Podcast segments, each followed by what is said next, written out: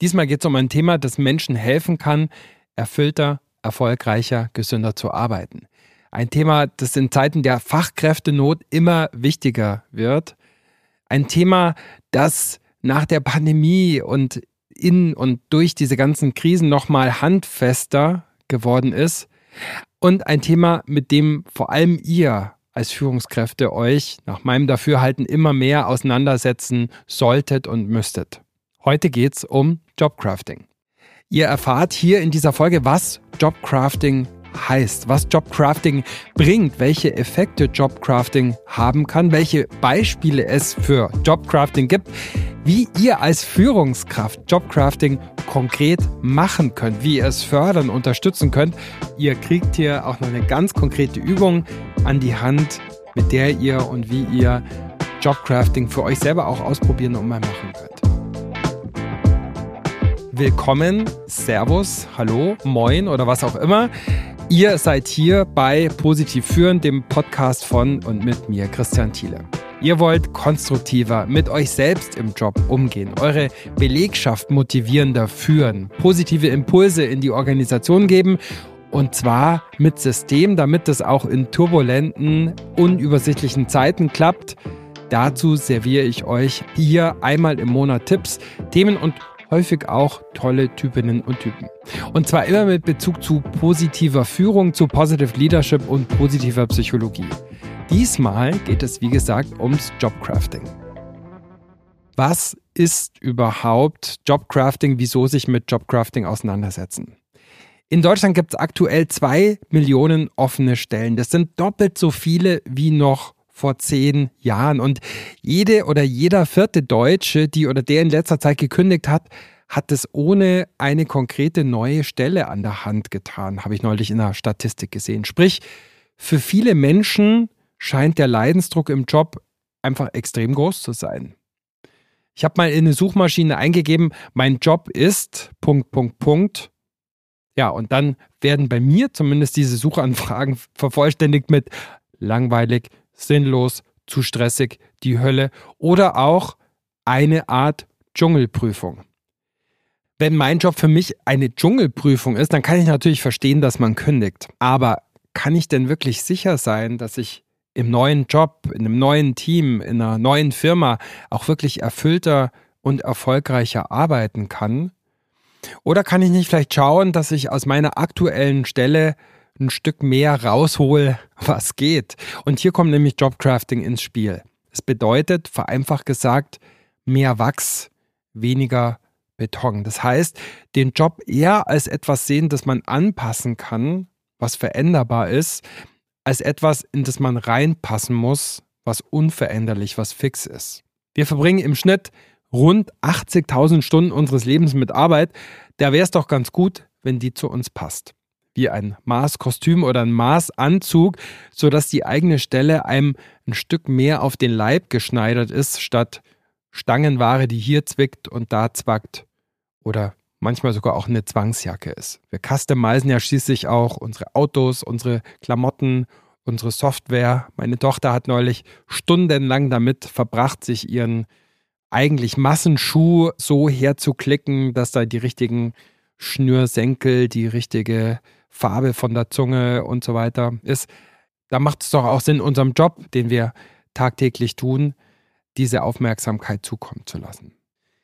Wissenschaftlicher gesprochen heißt Jobcrafting ein informelles, proaktives Anpassen der eigenen Tätigkeit, sodass sie besser zu den eigenen Stärken, Erfahrungen, Bedürfnissen passt.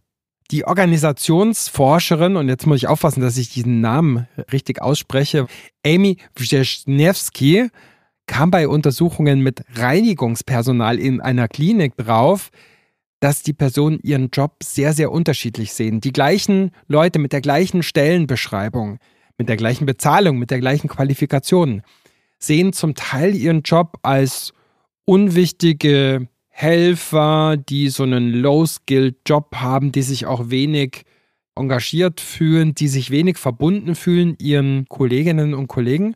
Und die anderen, die genau den gleichen Job machen, haben sich als Teil des therapeutischen, als Teil des Heilungsteams gesehen und sich auch entsprechend verhalten. Und das war so ein Stück weit der Beginn der Forschung, der wissenschaftlichen Erkundung dieses Themas Jobcrafting. Ich habe übrigens gerade ein Buch geschrieben, was vor kurzem rausgekommen ist und in dem ich argumentiere, wieso und weshalb sich gerade Führungskräfte auch mit Jobcrafting befassen sollten. Das geht auch auf die Forschung, auf die Forschungsgeschichte ein. Ich verlinke das natürlich hier in den Show Notes. Damit sind wir beim nächsten Punkt. Wozu sich überhaupt mit Jobcrafting befassen? Was kann Jobcrafting bringen?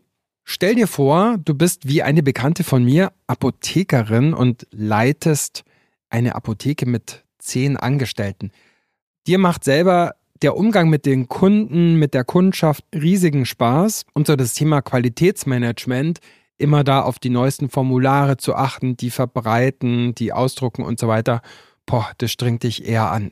Und du hast eine Mitarbeitende, die sagt, boah, von Montag bis Freitag oder Samstag, der Kundenkontakt ist manchmal für mich ein bisschen anstrengend, aber ich liebe so dieses Thema, mich reinzufuchsen, ajour bleiben beim Qualitätsmanagement.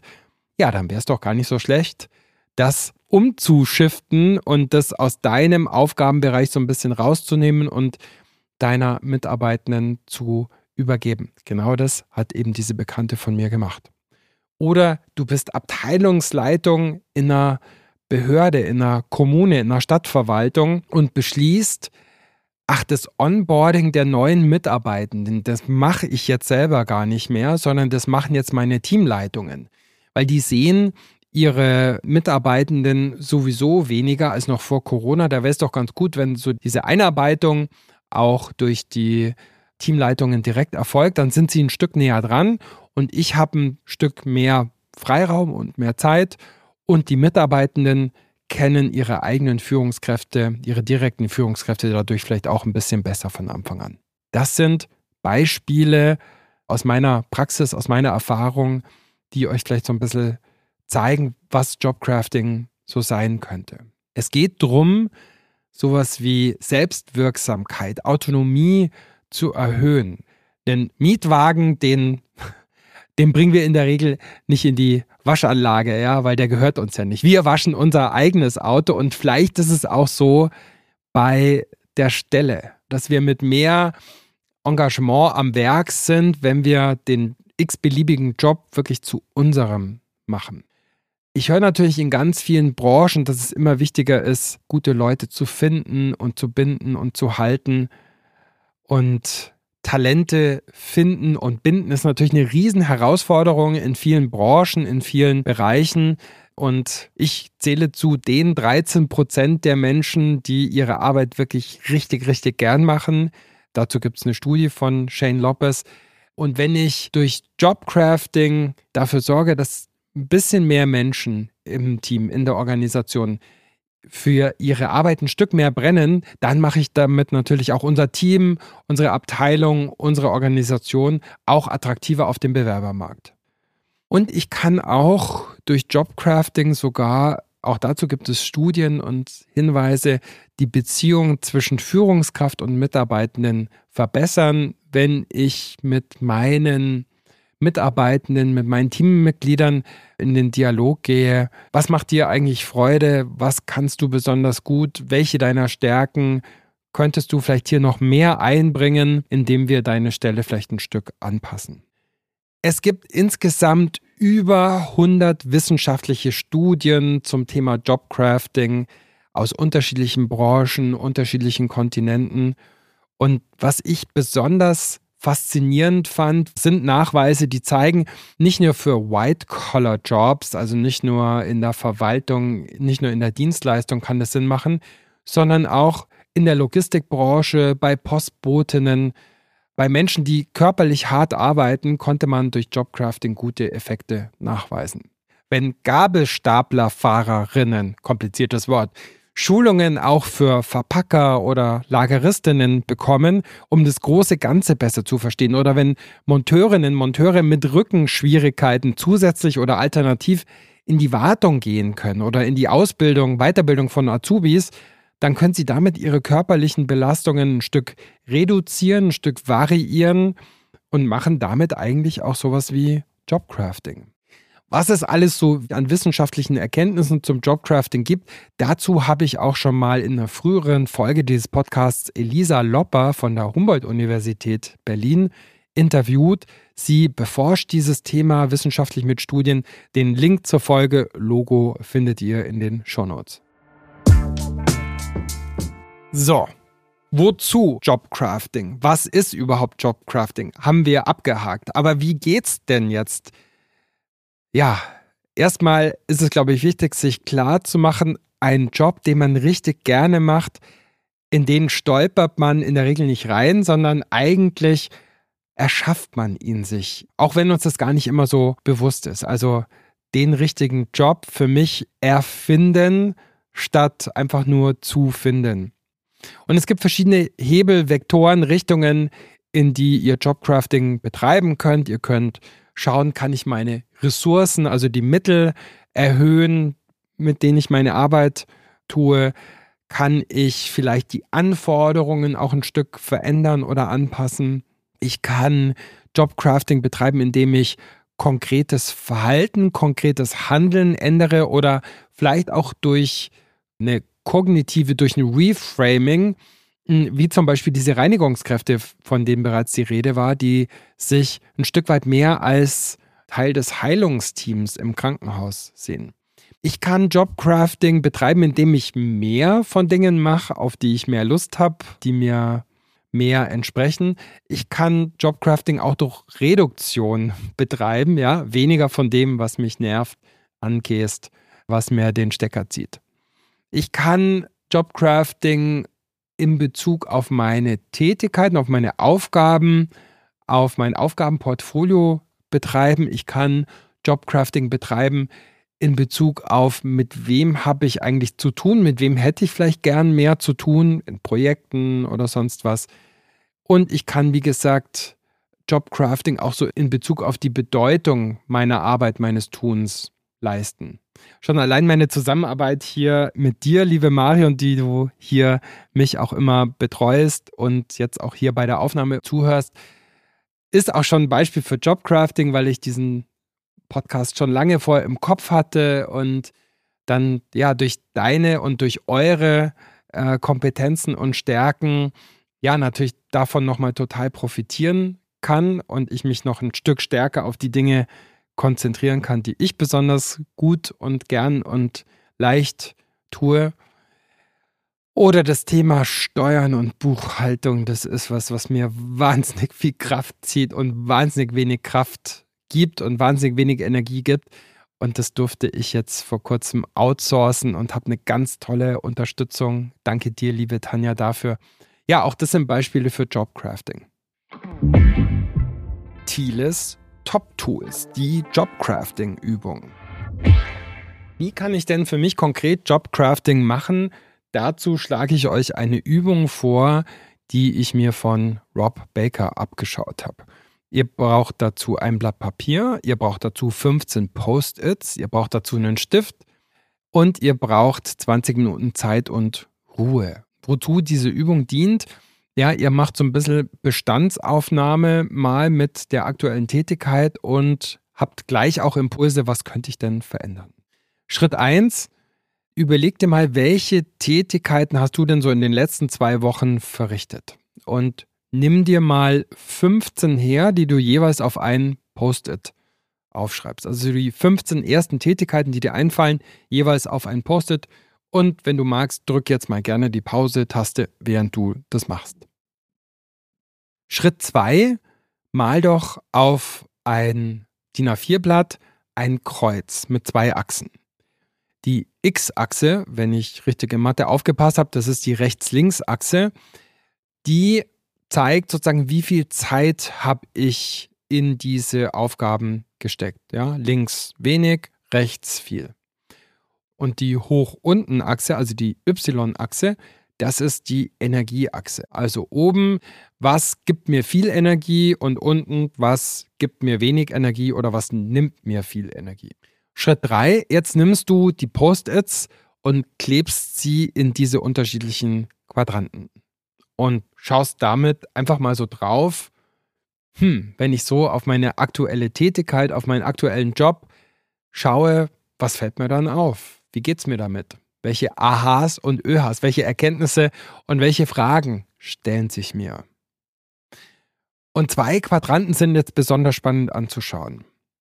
Unten rechts, das sind die großen Energieräuber. Also das sind die Dinge, die du viel tust und die dir viel Kraft ziehen. Was davon kannst du ändern? Was kannst du vielleicht auch abgeben? Was kannst du neu machen oder anders machen mit einer neuen Methode, mit einem neuen Tool? Was kannst du vielleicht auch anders betrachten, aus einer anderen Perspektive für dich sehen? Ja, und der zweite Quadrant, der natürlich super spannend ist, oben links, also die Dinge, die dir eher Energie geben, aber die du relativ selten machst, wo du gar nicht so häufig dazu kommst, die heimlichen Tankstellen. Ja, wovon könntest du mehr machen? Beziehungsweise selbst wenn es die Möglichkeit dafür gar nicht gibt, wie kannst du die vielleicht trotzdem stärker in deinem Berufserleben ja sozusagen dir präsent machen und deren Bedeutung für dich auch und für deine Arbeitszufriedenheit dir bewusst machen. Wie gesagt, nimm dir dafür mal einen Moment Zeit und überleg mal, was könnten so die nächsten Schritte sein, die dann für dich in deinem persönlichen Jobcrafting irgendwie Sinn machen. Viel Gelingen dabei. Es gibt natürlich Einwände, Bedenken, Vorurteile, Kritik an Jobcrafting und auf die müssen wir auch eingehen. Ich habe im Deutschlandfunk einen Beitrag gemacht zum Thema Jobcrafting und da gab es relativ viele Kommentare, auch auf Instagram und viele davon waren ja auch ziemlich kritisch. Und wir spielen die hier mal ein oder einige davon. Danke, liebes Ikone-Team, dass ihr die hier so wunderbar vertont und vorgelesen habt. Das klingt mir zu sehr nach Toxic Positivity und spiegelt absolut nicht die Realität wider. Welche Berufe meint Herr Thiele bitte? Wie soll ein Arzt, Physiologe, Feuerwehrmann, Pilot, eine Ingenieurin, Juristin, Bauarbeiterin denn bitte seinen, ihren Job als etwas Wachsartiges sehen? Ich empfehle ein Praktikum auf dem Bau. Dann probieren Sie mal dem Chef zu erklären, dass Sie lieber nur Zement anmischen, statt Schwert zu heben. In meinem Berufsfeld gibt es zu wenige von uns. Die Lage spitzt sich zu, die Arbeit wird aber auch mehr. Sehen Sie Ihren Beruf als etwas Wachsartiges. So ein dummes Geseier. Ja, redet den jungen Leuten, Berufsanfängern ruhig so einen Blödsinn ein. Kein Wunder, dass sie denken, der Arbeitsplatz ist wie ein Urlaub auf dem Ponyhof. Ich muss die Anforderungen erfüllen und nicht der Job sich so craften lassen, dass es mir passt. Welcome to real life. Ja, ich will hier mal kurz auf diese Kommentare reagieren. Toxische Positivität. Ja, das nehme ich natürlich einerseits total ernst und ich finde es auch total wichtig zu wissen, nicht jeder Job lässt sich für jede Person unter jeder Führungskraft zu einem besseren Job machen. Manchmal muss man vielleicht auch einfach gehen, wenn man die Möglichkeit dazu hat. Praktikum auf dem Bau mache ich lieber nicht. Für alle Beteiligten mit meinen zwei linken Händen wäre das irgendwie eine Katastrophe. Ähm, aber ich finde es natürlich spannend oder fände es spannend, ein Praktikum auf dem Bau zu machen, um mal zu sehen, welche Spielräume es dort vielleicht doch geben könnte. Aber ich bin mir natürlich bewusst, dass es Führungskräfte und dass es Kulturen gibt, die einem sowas wie Jobcrafting leichter machen oder halt vielleicht weniger leicht ja, wir haben immer mehr Arbeit und immer weniger Arbeiterinnen und Arbeiter. Genau deshalb würde ich ja sagen, braucht sowas wie Jobcrafting, weil sonst sind die Leute, die die Arbeit machen, demnächst einfach gar nicht mehr da, sondern, keine Ahnung, bei der Konkurrenz. Urlaub auf dem Ponyhof. Das höre ich immer wieder. Darum geht es mir natürlich gar nicht mit Jobcrafting. Es geht eher um die häufig große Wirkung, die es haben kann, wenn ich nur ein kleines bisschen an so ein paar Schrauben drehe Außerdem ist so, wenn die Generation Z sich nicht mehr von ihren Führungskräften vorschreiben lässt, was sie wie zu machen haben, ich glaube, dann muss man da vielleicht halt einfach auch drauf reagieren, zum Beispiel durch sowas wie Jobcrafting, weil die sonst sich halt einfach was anderes suchen. Ja, und ich finde, man muss auch wirklich im Kopf behalten bei diesem Thema, wenn dann Jobcrafting zu so einer ganz egoistischen Anspruchshaltung wird, ja, dass ich mir nur noch die schönen Sachen in den Job rein crafte, die schönen Aufgaben und alles andere customize ich weg und übergib's den Kolleginnen, der Führungskraft oder sonst wem, damit ist auch keinem gedient. Das finde ich einen wichtigen Hinweis. Aus meiner Sicht sind daher drei, vier Dinge wichtig, wenn ihr Jobcrafting betreiben wollt. Es muss irgendwie von innen kommen. Es ist auch wichtig zu wissen, dass kleine Veränderungen wirklich große Auswirkungen so auf meine Zufriedenheit, auf mein Engagement im Job haben können. Ich muss vielleicht nicht immer gleich eine Genehmigung, einen formellen Prozess für alles haben. Man kann vielleicht Dinge auch mal ausprobieren. Wir mussten in den letzten Jahren eh viel umstellen und ausprobieren. Und ich muss natürlich auch Rücksicht nehmen auf den Kontext. Ich muss einfach schauen, welche Auswirkungen auf wen hat es, wenn ich davon mehr, davon weniger das anders mache. Wie gesagt, ich glaube, es ist auch wichtig, dass Führung und das Personal Jobcrafting auch ein Stück weit fördern und unterstützen. Hier fünf Ideen, wie ihr das tun könntet. Erstens, und das macht ihr ja schon, indem ihr euch einfach auseinandersetzt damit, indem ihr Jobcrafting ein Stück besser versteht. Zweitens, indem ich es auch vorlebe, indem ich es auch für mich mache, indem ich es auch den Mitarbeitenden transparent mache. Drittens, ich könnte es zum Beispiel im Jahresgespräch oder in irgendeinem Review-Gespräch ähm, auch mal aktiv ansprechen. Viertens, ich könnte in meinem Team, in meiner Organisation Schulungen Trainings, Workshops, individuelle Coachings, auch zur Unterstützung von Jobcrafting anbieten. Und fünftens, ich könnte vielleicht sogar ja, erfolgreiche Beispiele für Jobcrafting auch kommunizieren im Intranet oder sogar schon im Bewerbungsgespräch. So nach dem Motto, so schaut die Stelle eigentlich aus, die deine Vorgängerin, dein Vorgänger, dein möglicher Vorgänger so und so gemacht hat. Aber hier gibt es auch Spielräume, dass du ein Stück mehr von dem machst, ein Stück das anders machst, ein Stück vielleicht sogar auch weniger von diesem machst und da eher die Prioritäten anders legst.